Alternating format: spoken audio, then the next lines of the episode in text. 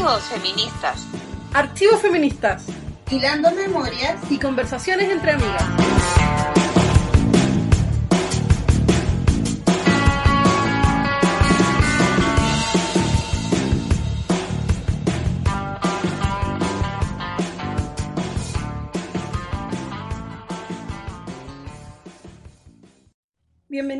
A un nuevo capítulo de Archivos Feministas. Es un gusto poder saludar a todas las personas que nos escuchan y también a mi querida amiga María Estela Toro. Mari, ¿cómo estás hoy día? Hola Panchiva, bien, contenta de estar grabando este nuevo capítulo de Archivos Feministas, que ya es nuestro capítulo número 15 de esta segunda temporada, así que estamos muy ilusionados con las conversaciones que vamos a tener hoy, con las lecturas, con los eh, archivos pop, con las recomendaciones que nos han llegado. También queremos saludar a las radios, ¿cierto Mari? Queremos mandarle un abrazo a la radio del Centro Cultural Manuel Rojas, donde sábado por medio salen nuestros capítulos de estreno a las 9 de la noche, y también a la radio Humedales, donde se transmiten nuestros capítulos los viernes a las 5 de la tarde.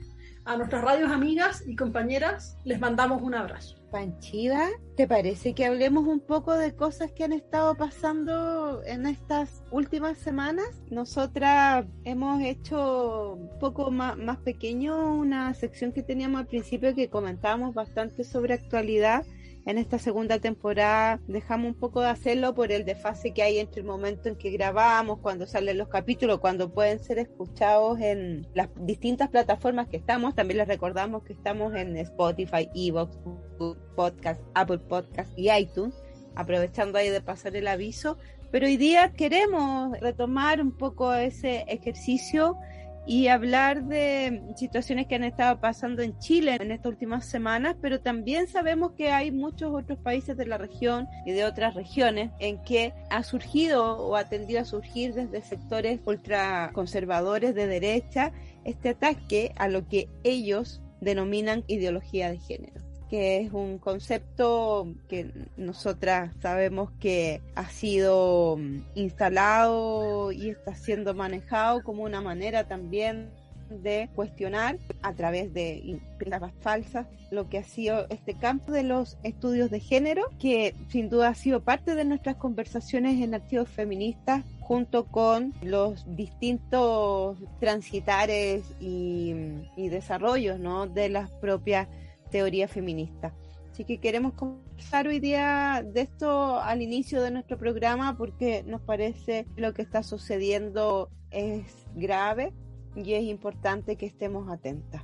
Sí, me parece urgente, me parece muy importante no hacer como que no está pasando nada. No basta con declaraciones, las universidades, distintas organizaciones, el Colegio Médico sacó también hoy día una declaración a propósito de la persecución a los espacios que están generando lugares para pensar y para poner en práctica la salud trans. Así que mm, nos sumamos a esas declaraciones, apoyamos todas las manifestaciones en contra de la persecución y el amedrentamiento de activistas, de académicos, de estudiantes, de investigadores, de personas de la salud y de usuarios de los espacios de salud también, por supuesto, en este contexto en que se intenta instalar por la fuerza esta idea de ideología de género, un concepto nefasto, un concepto peligroso y un concepto que no podemos dejar pasar.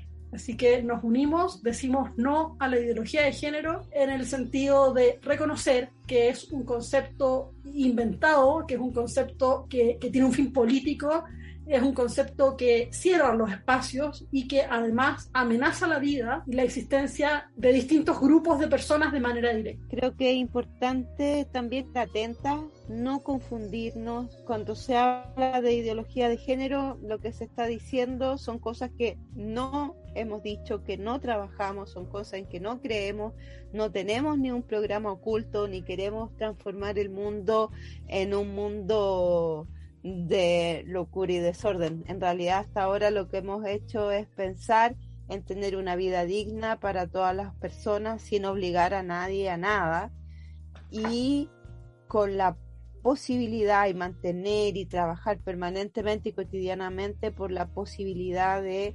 desarrollarnos, de soñarnos, de imaginarnos desde lugares en que las identidades puedan ser construidas y puedan ser también entendidas en la amplitud de sus devenires, de sus contradicciones, de sus tensiones y de lo que cada identidad siente también como un lugar fijo y estable y seguro. Discursos como los de la ideología de género lo que buscan es es perseguir, es ir en contra de los avances que los feminismos han logrado en distintas sociedades y que son avances que tienen que ver con la posibilidad de que participemos políticamente, con todas las políticas de equidad y también con la posibilidad de amar a quien queramos amar. ¿Qué más humano que eso? Así que les invitamos a estar, a informarnos, a leer,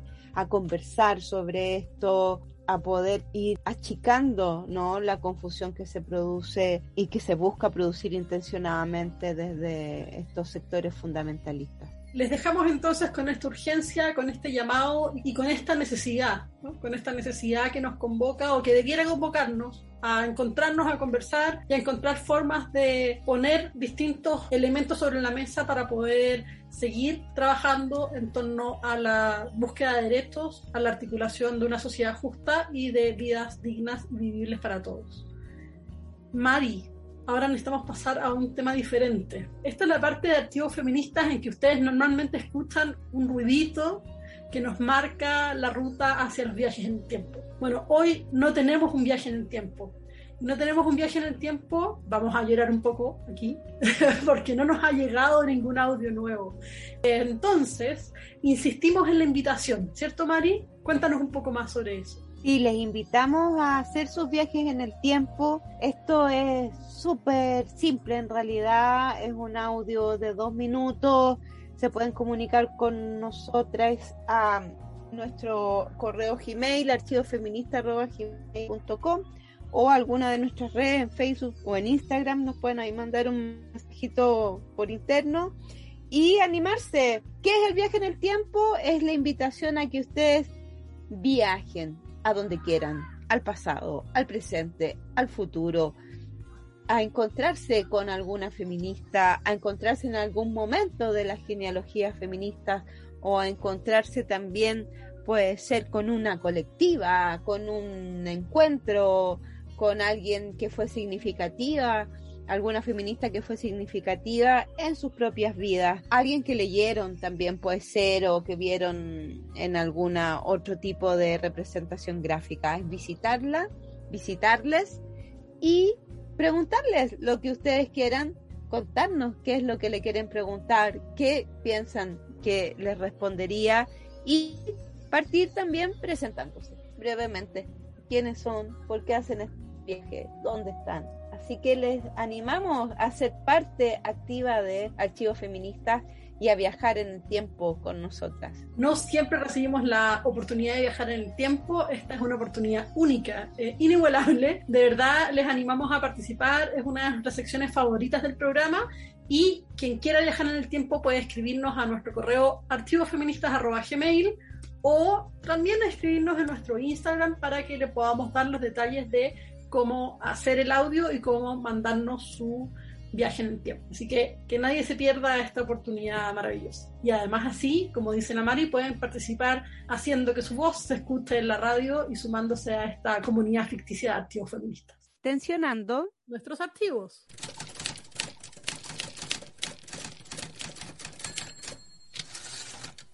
Hoy día vamos a comentar un texto de Gail Rubin que es una de las teóricas feministas más conocidas, me parece. Creo que en general cuando partimos en este campo, los feminismos o los estudios de género, sin duda que hay uno de los textos clásicos que se tienden a entregar es un texto particular de Gail Rubin, que es el tráfico de mujeres, notas sobre la economía política del sexo, que es un, texto muy conocido, tremendamente citado, pero no es del texto del que vamos a hablar, porque en Archivos Feministas nos interesa acercarnos a las derivas, a los trayectos que han tenido las autoras que nos acompañan en esta sección. En este caso, bueno, y, volviéndonos a Gay Rubin, es antropóloga viene de la antropología cultural estadounidense y ha hecho aportes tremendamente importantes, digamos, a las teorías feministas. Es también a quien se le suele adjudicar como esta conceptualización de lo que se habló como sistema sexogénero, que hoy día no, se usa tanto, digamos, pero que fue bien importante hace algunas décadas atrás y que ella misma mm, volvió a, criticar y a tensionar en escritos posteriores al de tráfico de mujeres. Pero hoy día vamos a hablar sobre un texto que se llama de Catamitas y Reyes, reflexiones sobre Puch, género y fronteras, que está traducido al español por María Luisa Peralta, que lo tradujo para lesbianas a la vista de Argentina y que pueden encontrar en esta edición libre de Boca Bulvaria, ediciones de Córdoba, Argentina, y ahí también lo pueden descargar eh, de manera libre y con esta traducción. Creo que ahí lo primero puede ser acercarnos, que es una de las preguntas con que parte el texto, ¿no? Es un texto corto, es bastante fácil, creo yo, de leer y, parte, como la primera parte, el primer capítulo, la primera sección, preguntando qué es Butch, ¿no? Concepción y malo entendido sobre el género. Y creo que podríamos partir por ahí, ¿Qué te parece, Panchiva? Sí, estoy de acuerdo, Mari, me parece súper bien, porque claro, cuando pensamos en Gail Rubin, estamos pensando en una lesbiana que podríamos identificar acá desde nuestro horizonte en Chile o en el sur de América Latina, con la concepción de lesbiana camiona, que es la, idea de la boot que está rescatando Gail Rubin. Pero además tenemos que pensar a Gail Rubin desde una horizonte específico de las culturas públicas lesbianas que tiene que ver con, eh, con las lesbianas pro sexo y con las lesbianas ligadas a las culturas BDSM durante los años 80 a los años 70 en Estados Unidos.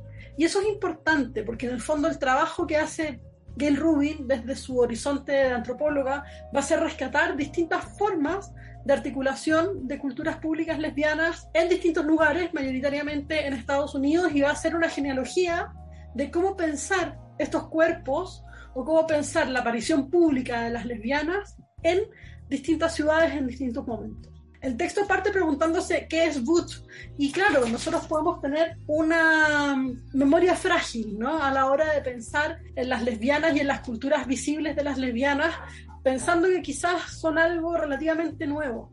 Pero no se nos puede olvidar que las culturas lesbianas visibles han atravesado, bueno, primero el siglo XX y después este ya que estamos viviendo nosotros, Em, y el que llevamos 20 años y un poquito más. Entonces podemos contar una historia de al menos 100 años de historia lesbiana documentada, eh, visible eh, y fotografiada incluso. Y eso es súper interesante. Cuando pensamos en el concepto Butch, nos acercamos a la idea de lesbianas que tensionan las lógicas de la masculinidad y la feminidad dominantes. En distintas épocas, las lesbianas camionas o las lesbianas butch han sido señaladas como un problema para los movimientos lesbianos. A veces por ser demasiado visibles, a veces por supuestamente imitar los horizontes de los hombres, entre comillas, o los horizontes de las masculinidades dominantes. Hay que pensar que las masculinidades que performan las lesbianas boot o las lesbianas camionas o las lesbianas bomberos o las marimatos, bueno, como les queramos decir, apropiándonos de esos nombres que han sido muchas veces insultos y que ahora podemos usar y llevar con orgullo y pensar desde perspectivas posidentitarias críticas, estas personas no performan necesariamente masculinidades que sean dominantes, sino que tuercen los horizontes de esas masculinidades. Lo mismo que las lesbianas fem, que son las lesbianas muy femeninas dentro de estos horizontes que, que, parecen como binarios, pero que no son binarios, eh, no performan tampoco como masculinidad, o sea, feminidades completamente transparentes. Y eso es súper interesante, porque lo que pone en juego la categoría Butch y la categoría Fem y las posibilidades amplias de articular otras formas de aparecer en lo público otro, o hacerse otros cuerpos, que son al mismo tiempo cuerpos de deseo, pero también cuerpos políticos, es la posibilidad de pensar que el género no es binario, que no existen solo géneros y que los géneros son múltiples y que los géneros no son solamente las formas en que aparecemos frente a otros y somos decodificados por otros, sino que también son instrumentos y herramientas que tienen que ver con el deseo, con elementos culturales, con cuestiones que nos permiten encontrarnos con otras personas, con cosas que ponen en juego nuestras formas de relacionarnos o nuestras posibilidades de aparecer en los espacios públicos para encontrarnos con ciertos sujetos específicos en ciertos momentos específicos. Los géneros son múltiples, son muchos, son políticos, son cuestiones que tienen que ver con el placer, son cuestiones que se negocian y entonces son horizontes abiertos, históricos, contingentes, pero también transformadores en ese mismo ejercicio de su puesta en marcha. A mí una de las cosas que me pareció interesante porque creo que todavía está muy marcado en como en las conversaciones cotidianas es esta mm, idea eh, como de opuestos, ¿no? Butch y Fem, por ejemplo, o camiona femenina, una cosa así, ¿no? Como, como de opuestos em, únicos, inamovibles y que no tienen, digamos, eh, posibilidades de fluidez o de, quiero decir más bien como identidades estables y fijas que se mantienen por largo tiempo, digamos, o, sin variaciones. Y creo que hay algo interesante dentro de lo que propone Gail Rubin en este texto es pensar estas formas de identificarse o de estar, ya sea Butch, Fem o, cualquier otra, de una manera fluida, y flexible, ¿no? En que no, que no necesariamente implican estas maneras de encasillar y de entender las identidades como una manera necesariamente estable y, y sin ninguna posibilidad de, transformación. Eh, además que son maneras que han sido también muy eh, usadas para entender formas de estar en el mundo más o menos aceptadas, ¿no? Y muchas veces también vamos ahí transitando entre diferentes maneras de mostrarnos, dependiendo del momento de la vida en que estamos, de, lo que sentimos, de si estamos en alguna situación laboral, de estudio.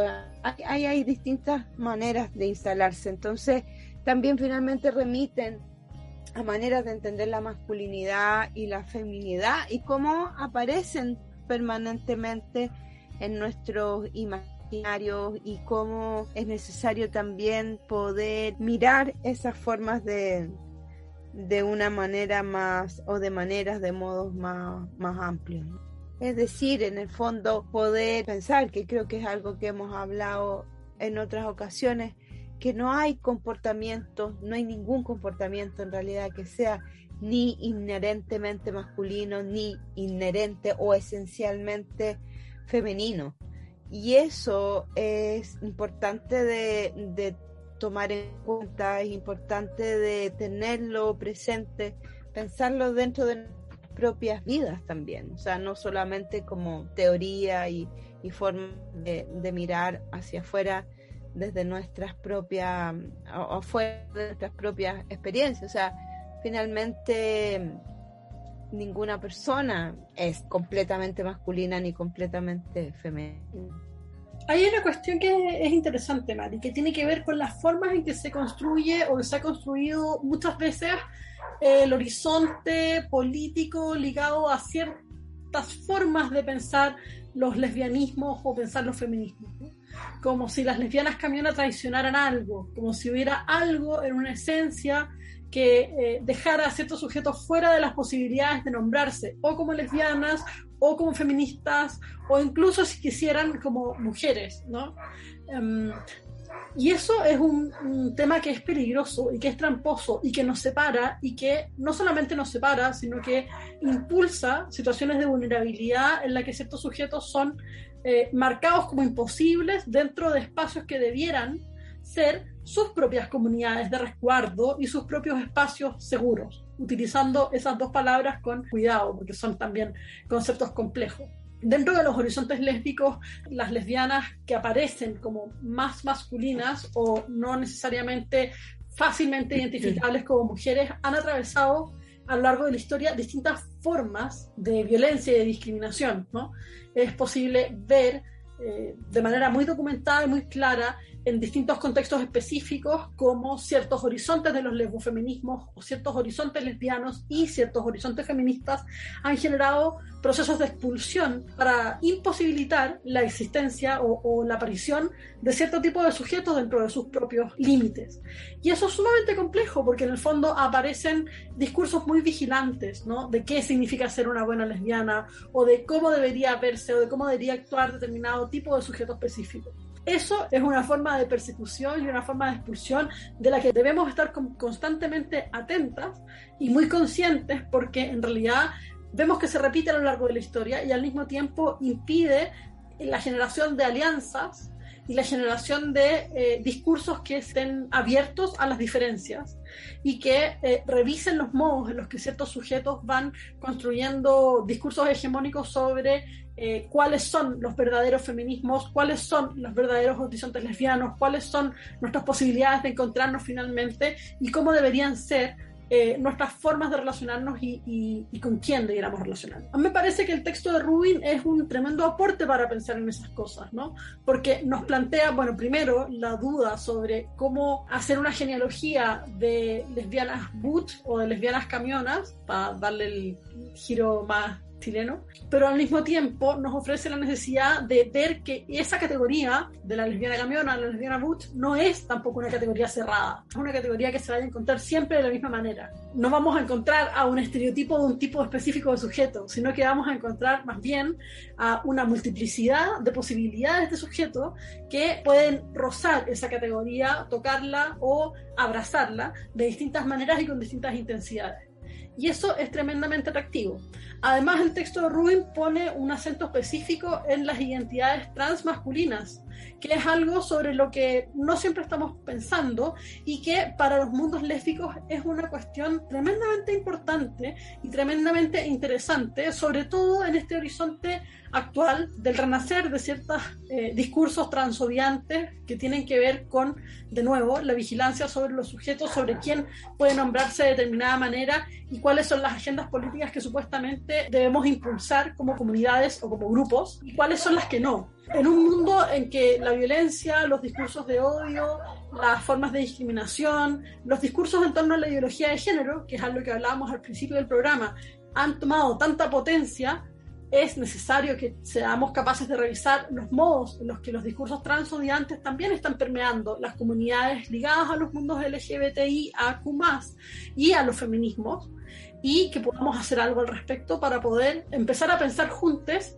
formas de vivir, de encontrarnos, de existir y de habitar el mundo que abran espacios a todas las personas en vez de cerrarlos. Estoy súper de acuerdo ahí con lo que estás diciendo, Panchiga. Creo que una de las cosas interesantes de leer este texto también es el gesto de la genealogía. Está hablando Gail Rubin también de un recorrido desde los años 20 en adelante y eso me parece que es bien importante para poder mirar cómo esta forma de entender, por ejemplo, eh, qué es ser butch o, o cómo ha sido aceptado o no, criticado, también va variando en el tiempo y va mostrándonos la inestabilidad también de los modos de eh, presentarnos, de entender, de aceptar o de no aceptar. Creo que ahí el rechazo, la aceptación de distintas identidades o, por ejemplo en esta diada Butch Femme, también va a, a, tener y sigue teniendo momentos históricos específicos. Y ahí estoy muy de acuerdo con lo que decías de este presente del que hablamos al inicio del programa, en que también todos estos discursos ideología de género, un poco lo que buscan, si se acuerdan, cuando ha sido este bus de este bus naranja, ¿no? Que recurrió parte de Chile y en otros lados.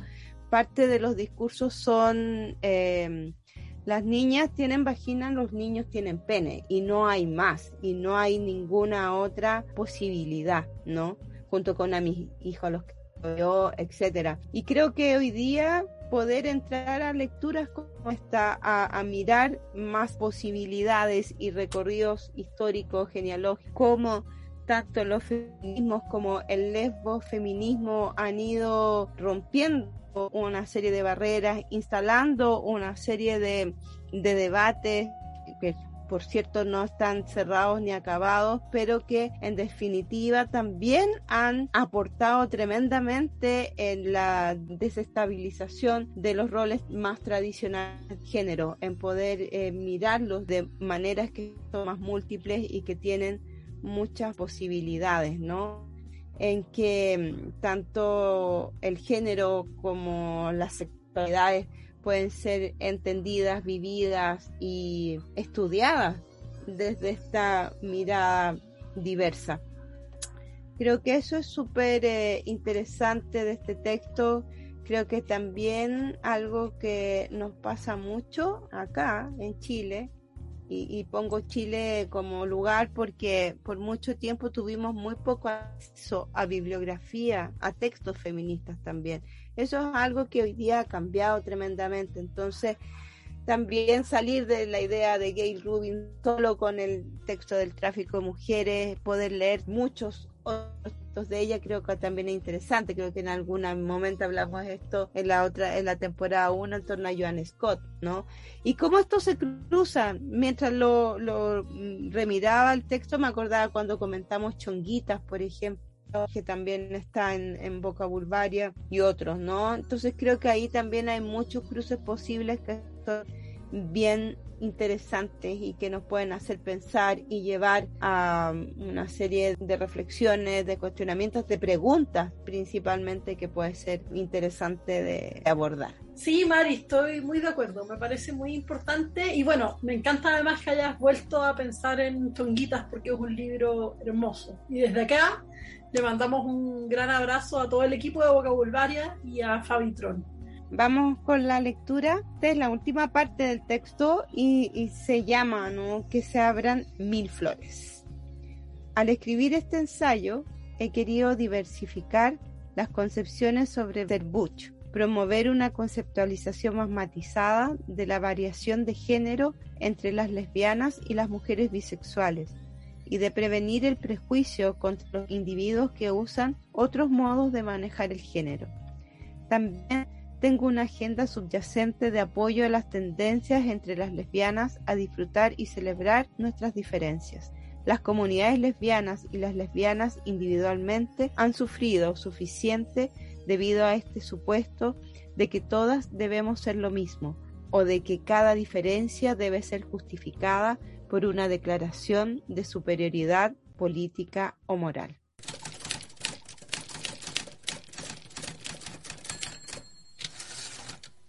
Llegamos a nuestra sección Actores Feministas y hoy día vamos a conversar con una amiga nuestra y amiga de Archivos Feministas. Ella es Lelia Troncoso Pérez. Estamos súper contentas de estar en este nuevo capítulo de Archivos Feministas con ella. Así que te saludamos primero. Hola Lelia. Hola Mari, hola Panchiva. Como en todas las entrevistas, a nuestras amigas entrevistadas les pedimos como primera cosa que se presenten a sí mismas, como quieran, desde donde quieran ubicarse, para quienes te conocen y quienes no. Así que vamos con eso primero, Lelia, si te puedes presentar. Muchas gracias por la invitación, estoy muy contenta de estar aquí en este gran programa. Bueno, mi nombre es Lelia Troncoso Pérez, soy de formación psicóloga social y me dedico al campo de los estudios feministas hace ya más de 20 años.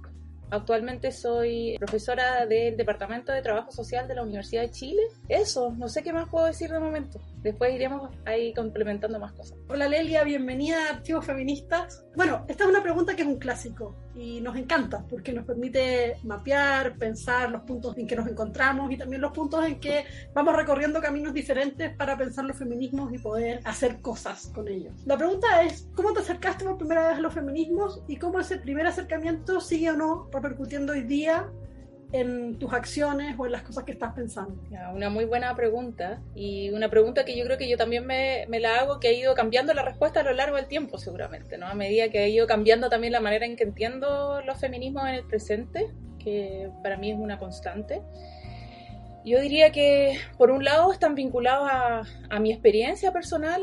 Eh, yo soy hija de exiliados y creo que la experiencia que tuve de llegar a Chile a principios de los años 90 a vivir eh, fue una experiencia bien, bien chocante y bien dura en muchos sentidos y que me hizo tomar conciencia de ciertos aspectos problemáticos en relación a cómo se vivía, sobre todo los temas de sexualidad en Chile, yo diría. Yo creo que eso es algo que, que no necesariamente quizá en esos años lo fui problematizando desde una mirada feminista, pero sí yo creo que va a impactar en que después la manera en que yo entro a pensar los feminismos ya más teóricamente, más políticamente, es a partir de las teorías críticas de sexualidad. Eh, un optativo que yo tomé en psicología en tercer año, por ahí por el año 99, con María Elena Valdovinovich, una profesora que quise mucho, que falleció hace un par de años.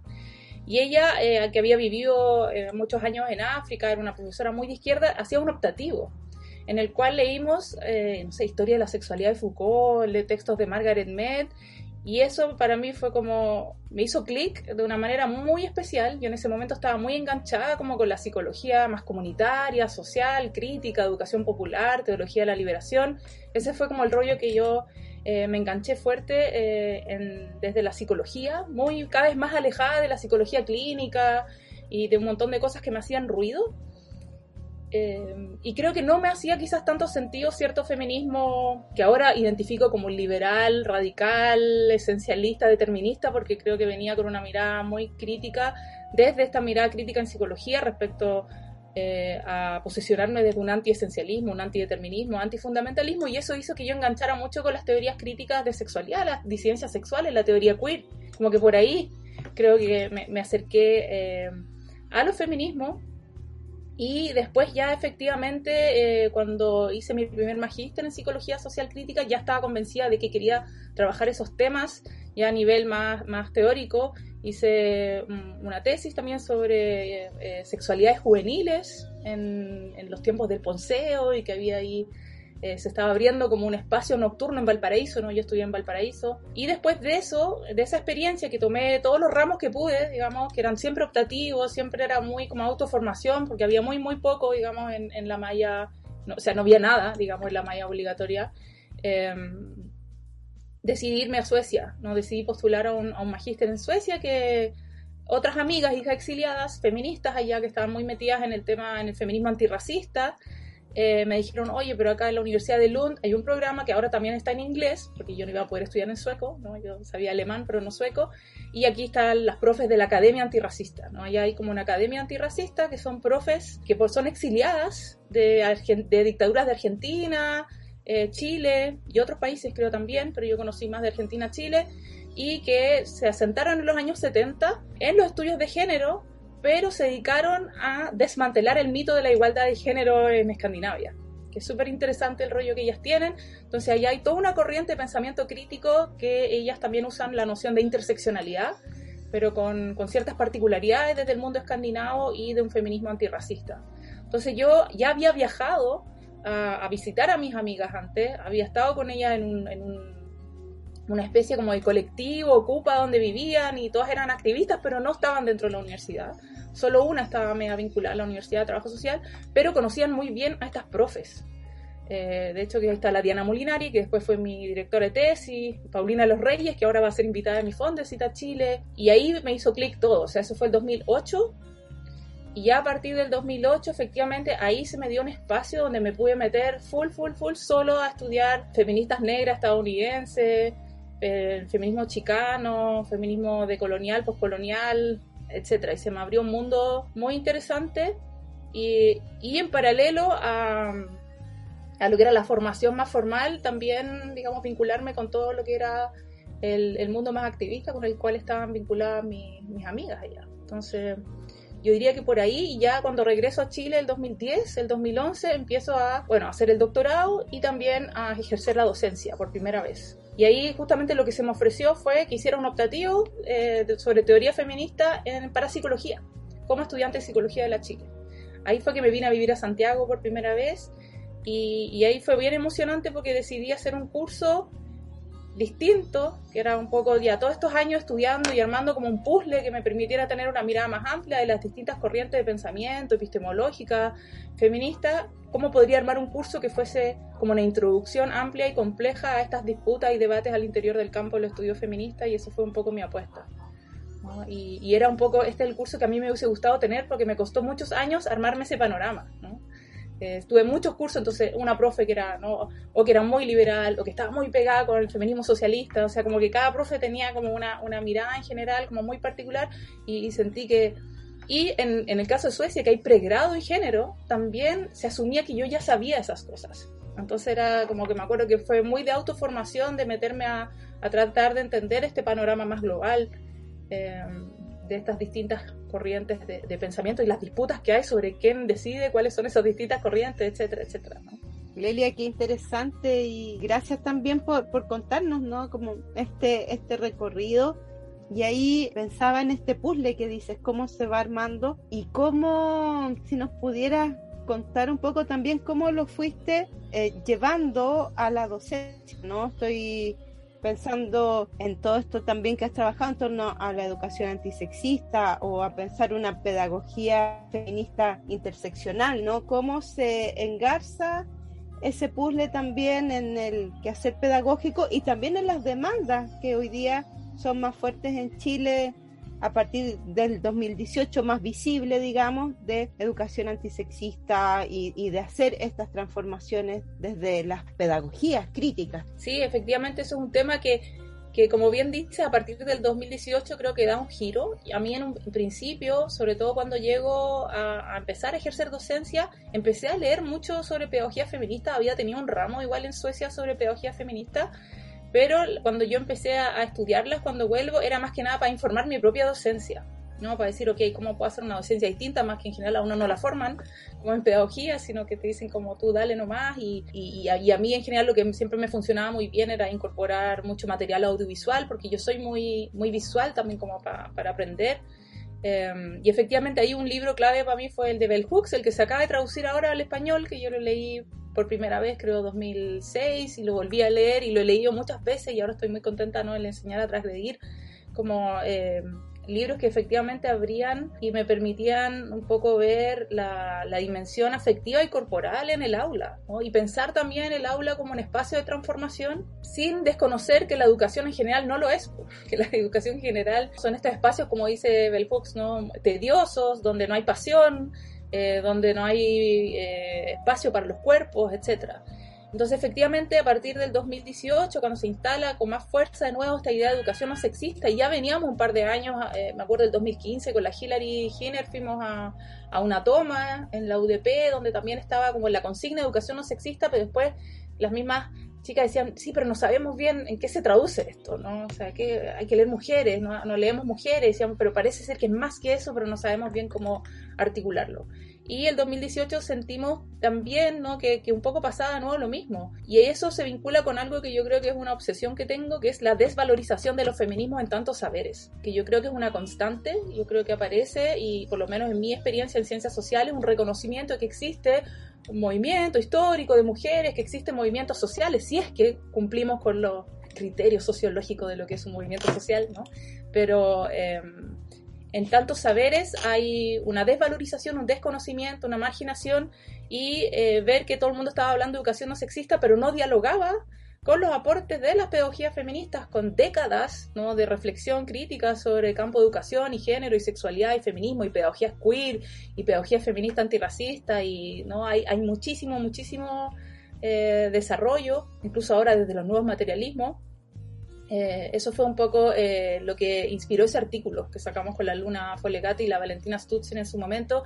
Era un pequeño estado del arte de preparar como ciertas dimensiones que tienen que ver también con una educación no sexista y le pusimos interseccional porque justamente lo que tratamos de hacer es dialogar también con eh, las pedagogías queer, las pedagogías antirracistas y ver de qué manera eso podía complejizar una educación antisexista en realidad, porque lo no sexista también es como hay un supuesto ahí de neutralidad respecto a la educación, que también es problemático. De hecho, educación no sexista era una consigna de feministas liberales en los años 60-70, ¿no?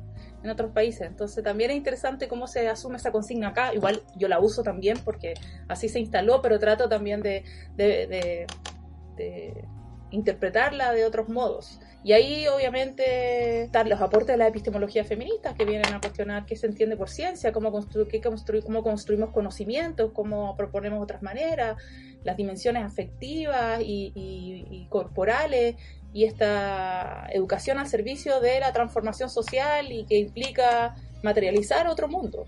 Y ahí yo creo que efectivamente también otro tema es que, que yo sí siento que el espacio eh, educacional, tanto secundario como universitario, ¿no? Yo al alero del núcleo diversidad y género que coordino en la Universidad de Chile con la Cati Galás, hacemos muchos proyectos con los estudiantes en colegios, todos los años estamos en colegios, ¿no? Trabajando en distintas comunas, nosotros tenemos los núcleos en vez de las prácticas, eh, y todos los años tenemos que coordinar proyectos de investigación e intervención social donde tenemos en promedio, yo tengo anualmente 16 estudiantes a mi cargo en los núcleos y dedicamos lunes y martes a ese trabajo.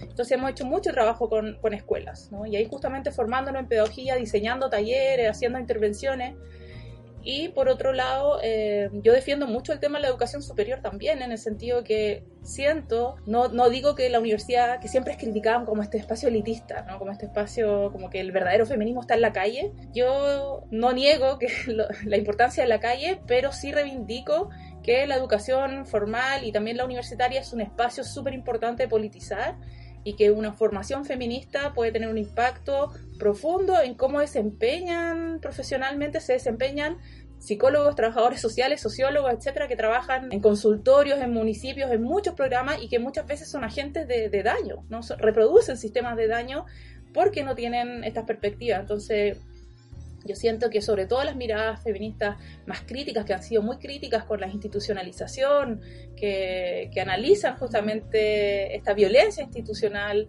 eh, son herramientas súper importantes para mí en la formación de futuras trabajadoras sociales, futuros trabajadores sociales que trabajen en cualquier ámbito, en infancia, género, pobreza, etcétera, etcétera. Y va a incidir también en, cómo se relacionan en tanto personas. ¿no? En general, en los cursos se da esa reflexión de parte del estudiante. Dicen, oye, este curso, claro, me da herramientas, pero también me ha cambiado a, un nivel de reflexionar sobre mi propia persona, sobre cómo me relaciono con mis amistades, mis relaciones afectivas, amorosas, familiares. ¿no? Y yo creo que eso nos pasa, ¿no? Un feminismo como que nos atraviesa el cuerpo de una manera bien particular y ahí me hace mucho sentido lo que dice Bell Hooks, el feminismo como una política apasionada, ¿no? Pero también la pasión en el aula, relación a la educación, de poder eh, discutir temas que nos conmueven, que nos hacen querer motivarnos para generar y ser parte activamente de, transformar aquellas violencias desigualdades que vemos cotidianamente en, en nuestras vidas sociales. Lelia ahí estaba pensando también en el la noción, en el concepto de interseccionalidad que lo mencionaste y, y creo que es algo que en activos feministas ha aparecido poco. Creo que lo hemos mencionado, pero es algo que no, que no hemos profundizado. Entonces, estaba pensando ahora quizás en quienes nos escuchan, quizás sería interesante si nos pudieras contar desde dónde estás tomando, desde tu práctica, desde tus reflexiones, eh, este concepto, porque finalmente tengo la sensación que muchas veces se termina usando, mencionando como comodín, pero tampoco lo, lo profundizamos tanto y también hay críticas, digamos, ¿no? Desde, desde algunos feminismos, desde algunos sectores críticos. Entonces, si, si pudiéramos conversar un poquito sobre eso. Sí, efectivamente, yo creo que todos los conceptos que usamos en teoría feminista están disputados. Género, igualdad, diversidad, interseccionalidad también. Interseccionalidad es un concepto polémico en el sentido que ha sido muy despolitizado, ha sido muy blanqueado en la manera en que han, ha sido incorporado por instituciones y eh, también en educación superior.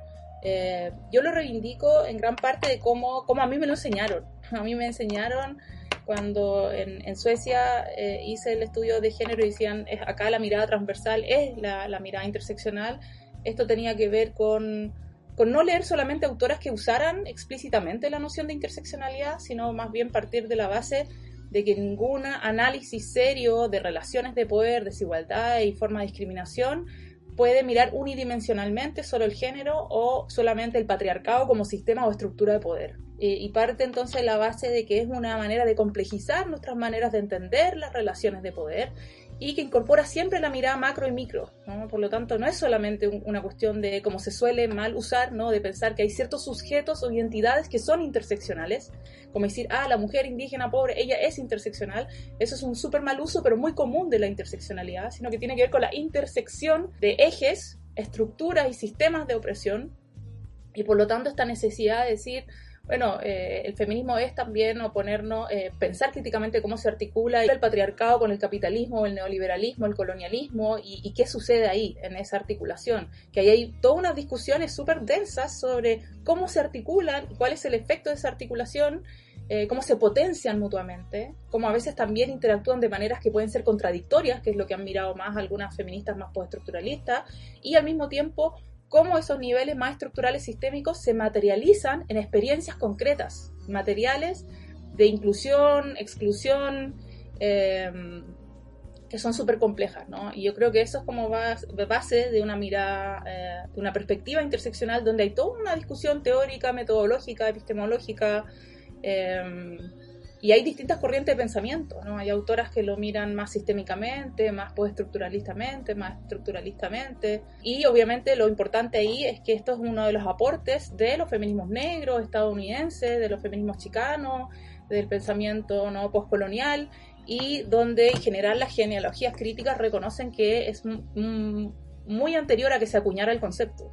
El, concepto se acuña a fines de los 80 pero en general hay muchísimos ejercicios de genealogía crítica que, que, van atrás, nos van a Sojourner Truth en, los periodos, en el periodo sufragista, su discurso ¿Acaso no soy mujer?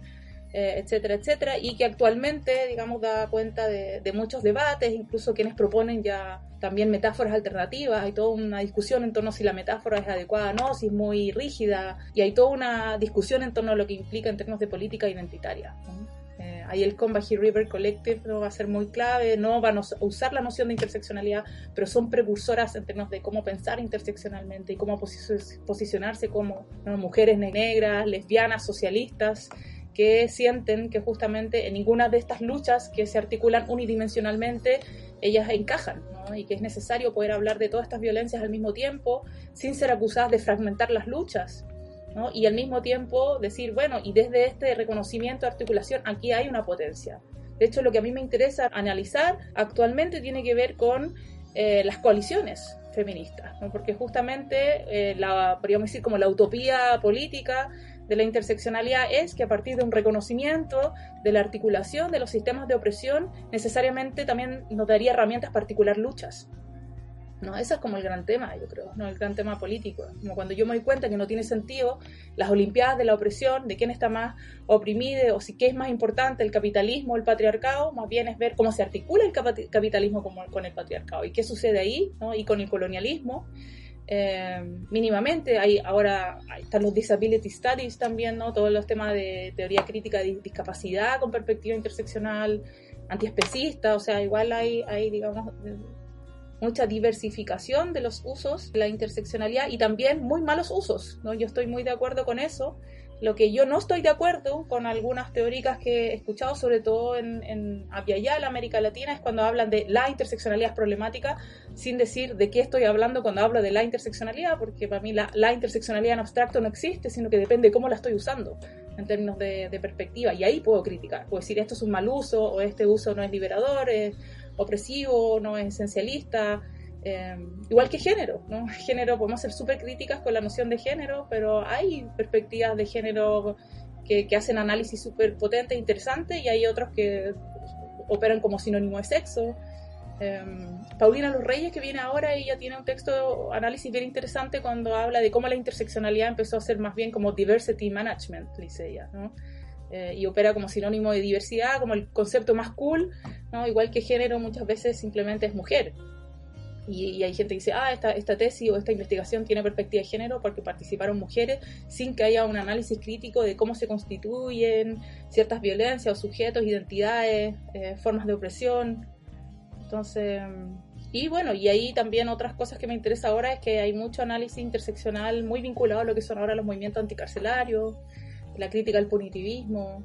Yo uso en general la noción de interseccionalidad como un término de paraguas bastante amplio, que es un poco como me lo enseñaron, eh, muy vinculado al pensamiento, para mí también decolonial, anticolonial, y, y para mí dentro de ahí hay las autoras son, ¿no? María Lugones, Bell Hooks, eh, Kimberly Crenshaw también, ¿no? Patricia Hill Collins, Gloria Saldúa, todas son autoras que quizás no todo el mundo las va a identificar como inmediatamente con el pensamiento interseccional, pero para mí sí son parte, digamos, de ese mundo. Gracias, Lelia. Es un recorrido súper claro y una explicación súper importante, porque como tú dices, es un concepto que de un tiempo a esta parte está siendo ocupado en muchos lugares, de muchas maneras diferentes, tensionado, a veces demonizado y también a veces levantado como la gran palabra que va a salvar un poco a los feminismos. Entonces es importante poder leer, poder insistir, poder pensar el concepto y hacernos cargo de las distintas miradas.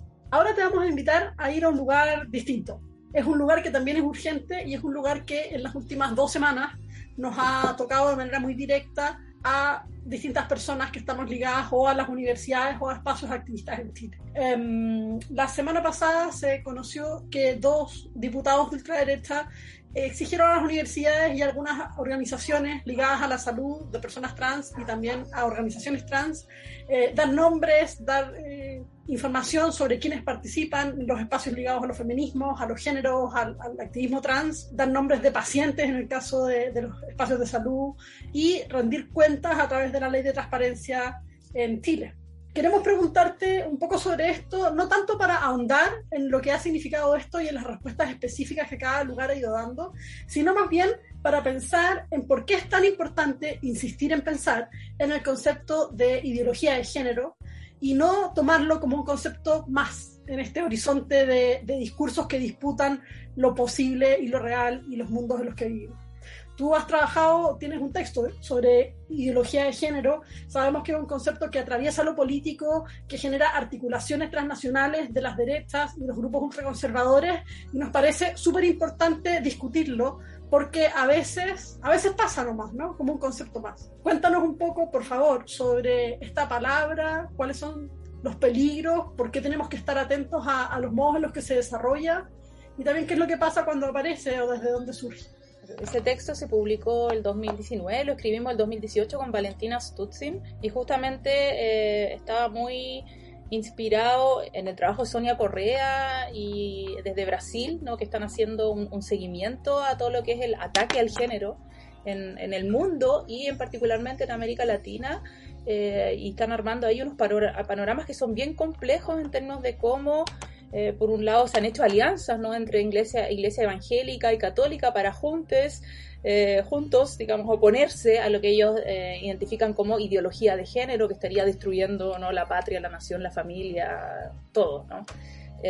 Y efectivamente ahí, en esa investigación, lo que nos habíamos dado cuenta cuando escribimos ese artículo es que había poco sobre Chile, que había poco sobre qué estaba pasando en Chile. Entonces queríamos mirar un poquito eso fue el alero del Fondesit de Catherine Galá sobre política de diversidad sexual en Chile y viendo también que justamente en muchos debates legislativos eh, los grupos anti-ideología de género estaban teniendo una fuerte presencia en eh, las discusiones de las leyes, una muy fuerte presencia.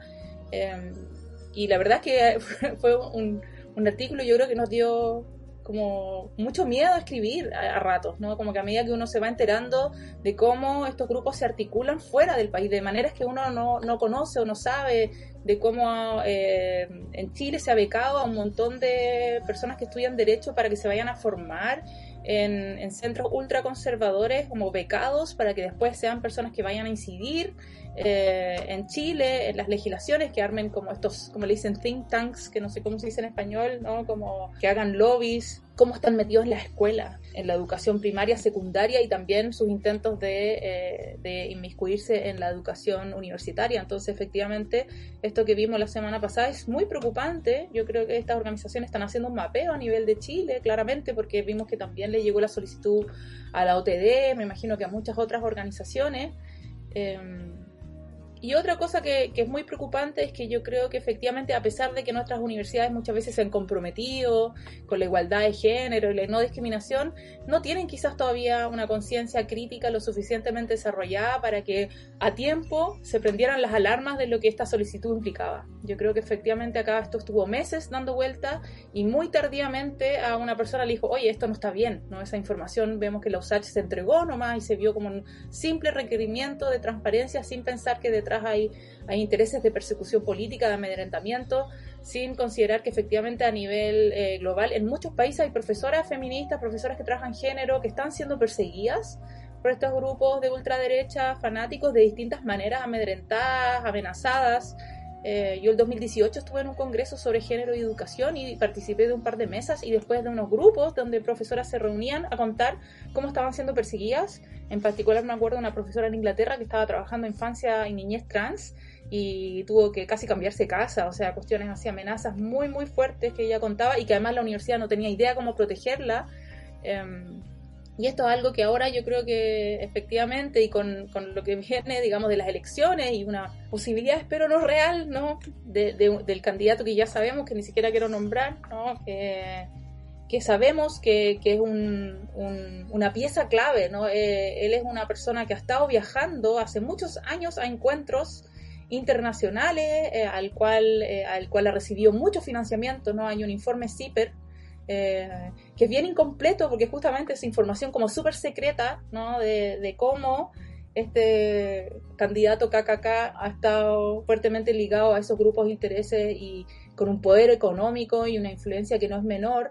Y eh, investigaciones también sobre lo que pasó, eh, por ejemplo, en Colombia, ¿no? que lograron boicotear procesos de, de sociales, ¿no? de, pactos de la paz, eh, Hungría, que lograron cerrar los centros de género, eh, Ucrania, eh, Brasil, ¿no? sabemos también con Bolsonaro que había un llamado a, grabar a las profesoras, e incluso en la Universidad de Chile ya hay varias profesoras que, que, han tenido problemas, yo también he tenido problemas, porque hemos tenido estudiantes también que son, digamos, adeptas a estos grupos y que empiezan a acusarnos de estar ideologizando, eh, sobre todo ahora en tiempos de pandemia que todo queda grabado, eh, no es menor, digamos, eh, pensar los usos y cómo esa información puede circular. Y yo creo que las universidades están al debe de tomarle el peso de, de la centralidad que tienen los temas de género y sexualidad en las agendas de ultraderecha, de ultraderecha fascista.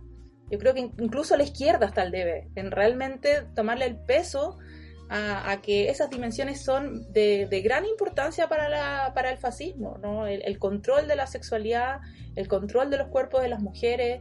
Eh, de hecho, el gran ataque es a las agendas y a los avances de las agendas tanto feministas como LGTB. De hecho, es un espacio donde la articulación entre feminista y disidencia sexual debería ser como obvia. También es muy penoso que eso no se dé necesariamente así, ¿no? Porque ahí claramente hay algo que amerita una coalición importante para hacer frente a esa avanzada, a ese amedrentamiento y a esos grupos fanáticos y con los cuales el diálogo yo creo es imposible. Gracias Lelia. Sí, ahí hay una cuestión bien interesante que tiene que ver con la idea de derechos, ¿no? Lo hemos hablado varias veces en Archivos Feministas.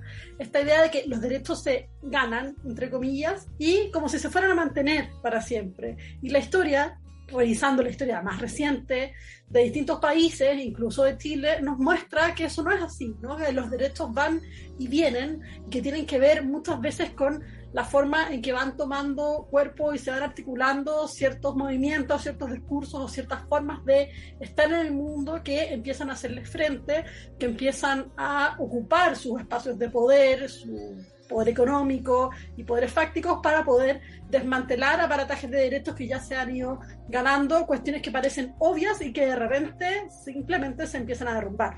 Entonces ahí, eh, muchas gracias por hacernos pensar de manera tan intensa y, clara sobre los peligros de esta idea de ideología de género y sobre lo atentos que hay que estar para poder pensarlo en todos los horizontes en los que sea posible.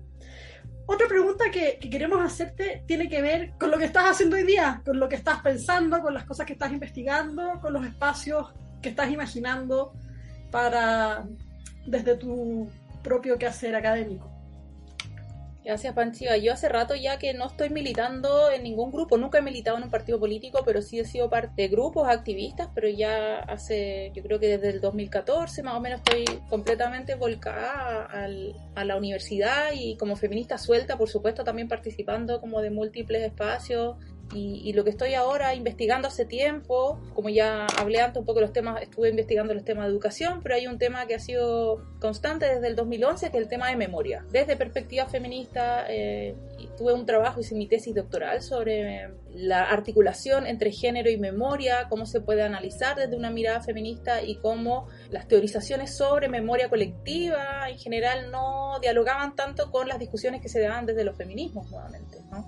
Entonces, dentro de las teorizaciones feministas hay mucho debate sobre la noción de experiencia, eh, que, eh, que, ha sido clave, digamos, ¿no? como, como aquello que está a la base también de la articulación de, de propuestas teóricas políticas feministas y una de mis preocupaciones ha sido justamente la construcción relacional colectiva de las memorias y cómo se instalan ciertas memorias también hegemónicas. Entonces lo estuve investigando en relación a las memorias de la dictadura en Chile. Tengo dos publicaciones, una que se llama Género y Memoria y otra que es Mujeres Revolucionarias, que tiene que ver también con cómo las mujeres que participaron de la resistencia a la dictadura narran sus experiencias de resistencia y cómo aparece ahí también todavía cierta dominación de, discursos androcéntricos, incluso de las propias mujeres que yo me daba cuenta que en el proceso de entrevista iban como tomando cuenta que en realidad sí su resistencia había sido importante y activa, pero que muchas veces empezaban como, no sé por qué me estás entrevistando, si yo en realidad no hice tanto,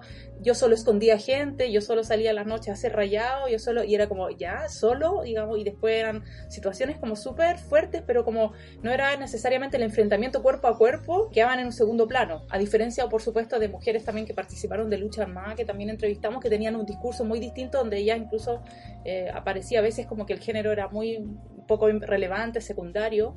Em, y ahora la investigación que, estoy, que es mi primer Fondesit, es sobre memorias de activismo feministas, pero el foco está en experiencias de praxis coalicional. Lo que me interesa es, en los últimos 10 años en Chile, ¿no? en todo este periodo que ha sido súper intenso en términos de, de, activismo feminista y articulación, cómo eh, los feminismos han ido incorporando una perspectiva, podríamos decir, más interseccional, aunque no usen el concepto necesariamente. Pero cómo se ha ido instalando con más fuerza esta idea de que el feminismo es también anticapitalista, antineoliberal, anticarcelario, eh, cómo se ha ido articulando la lucha feminista con las luchas medioambientales, qué ha pasado con los feminismos afro, por ejemplo, ¿no? en Arica y en distintas partes de Chile, y qué tensiones han surgido ahí con lo que serían ciertas corrientes hegemónicas de feminismo, y cómo algunas experiencias y espacios y territorios que han facilitado eh, encuentros, ¿no? Eh, han generado una transformación de las memorias y de cómo se piensa lo que es el feminismo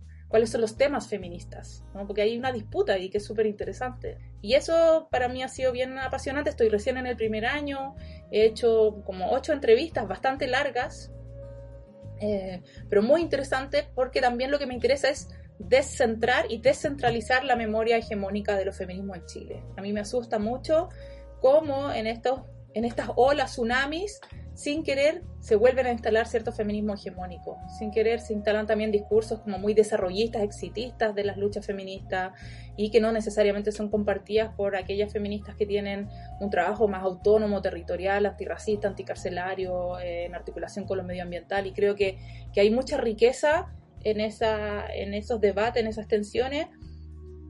Y me inspiro mucho en, bueno, el libro Peregrinajes de María Lugones también, que ahora se tradujo, yo lo vi casi como una señal, ¿no? Porque un libro que estaba circulado solo en inglés y no se estaba leyendo acá, donde ella justamente propone también un lenguaje para teorizar las coaliciones contra opresiones múltiples, eh, con una mirada tanto de colonial como interseccional, y que es súper potente porque justamente tiene que ver con cómo generamos esos espacios de transformación, de encuentro, de comunicación compleja, y me interesa mucho eh, el trabajo de memoria como un trabajo que es relacional y que es colectivo y donde el encuentro entre estas distintas luchas articuladas puede hacer que cambie lo que entendemos por feminismo, lo que entendemos por lucha feminista y cómo eso puede facilitar eh, estas coaliciones que necesitamos para las transformaciones sociales urgentes que, que son ahora más urgentes que nunca, podríamos decir. Quizá ahí me faltó agregar algo nomás que, estoy trabajando en cinco regiones, ¿no? Arica, eh, Biobío, Araucanía, Valparaíso, región metropolitana para empezar, pero, pero me interesa no mirar sobre todo a los márgenes también. Obviamente voy a entrevistar a aquellos movimientos que ahora han sido más visibles, pero el, el proyecto, digamos, ahí tenemos mucho interés y somos un equipo pequeño, pero muy motivado, que queremos también mirar eh, distintos territorios, eh, distintas articulaciones y experiencias también de frustración, pero creo que recuperar un poco lo de, eh, las perspectivas que trabajan mucho las feministas negras y chicanas, que, de esas experiencias dolorosas, solidaridad fallida, también hay aprendizajes, ¿no? Hay aprendizajes, digamos, de, esos fracasos.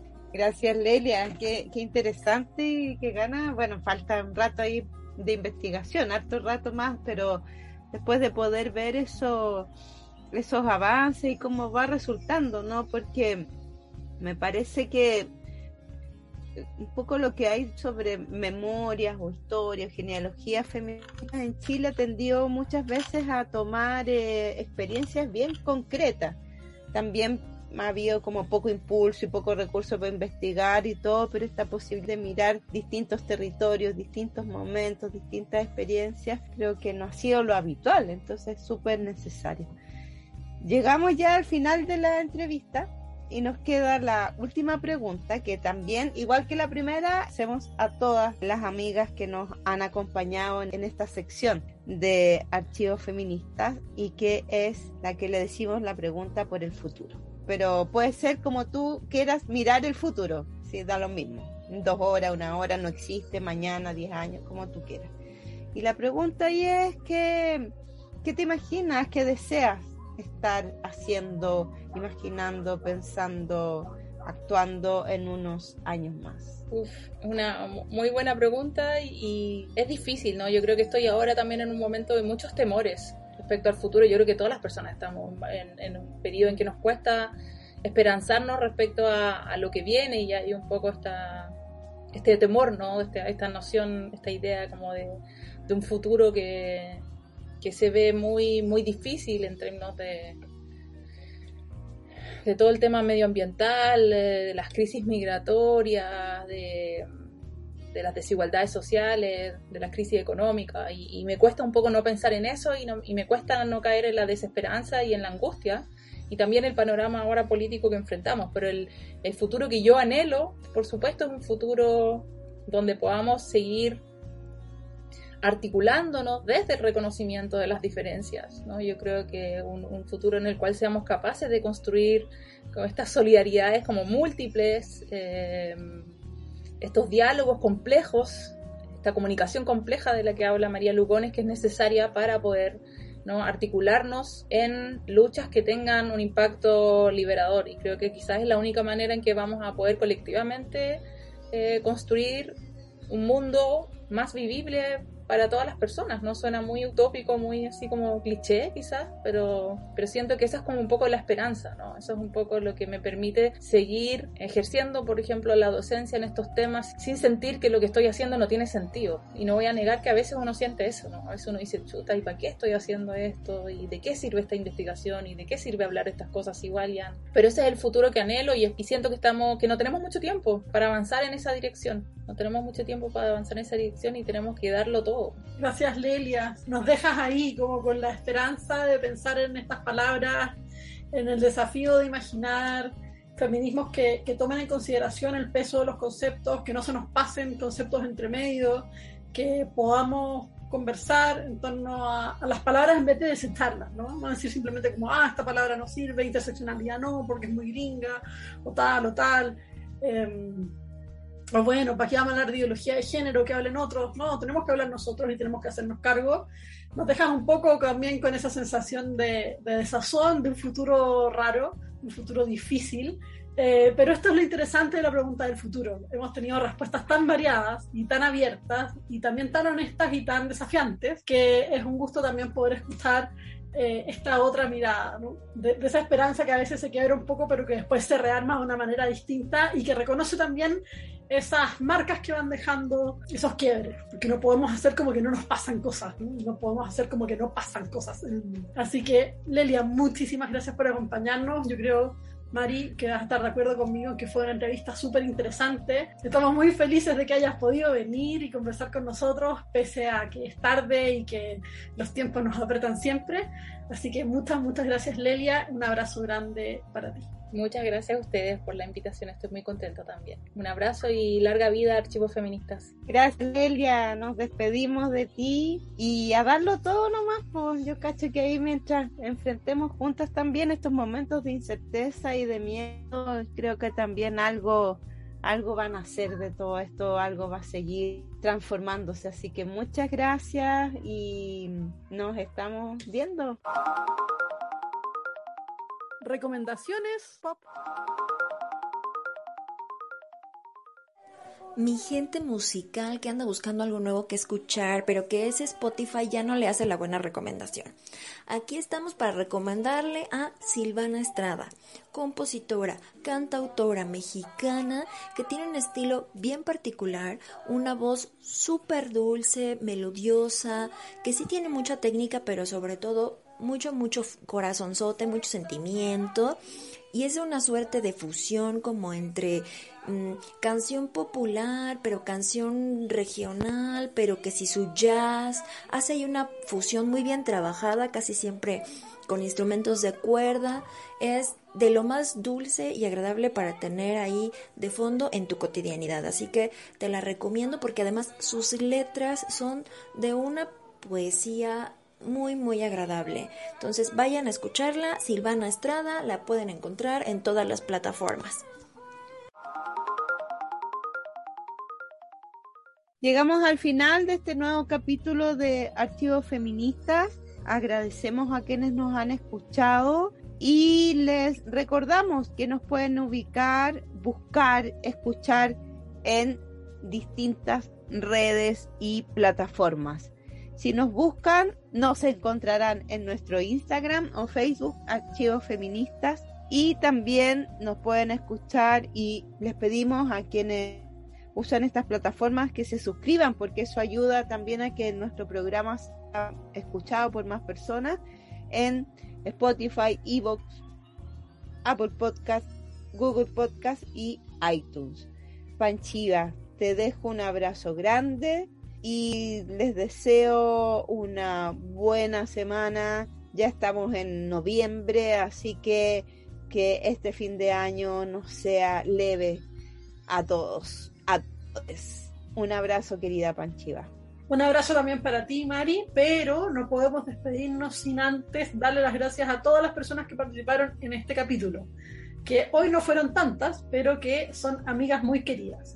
Le damos las gracias a Lelia Troncoso Pérez, que fue nuestra entrevistada en la sección de conversación de nuestro programa, y también le damos un abrazo y las gracias a Elisa Niño, que desde México hizo una recomendación pop, en una sección que ya está haciendo su sección habitual casi en el programa, ¿no? Así que un abrazo para Elisa, un abrazo para Lelia y un abrazo también para ti, Mari antes de irnos, le recordamos a todas las personas que nos están escuchando que pueden escribirnos para participar del programa a través de los viajes en el tiempo, que las vamos a estar esperando y vamos a estar muy felices de escuchar sus voces y sus aventuras. Un abrazo para todos y muchos saludos. Chao, chao.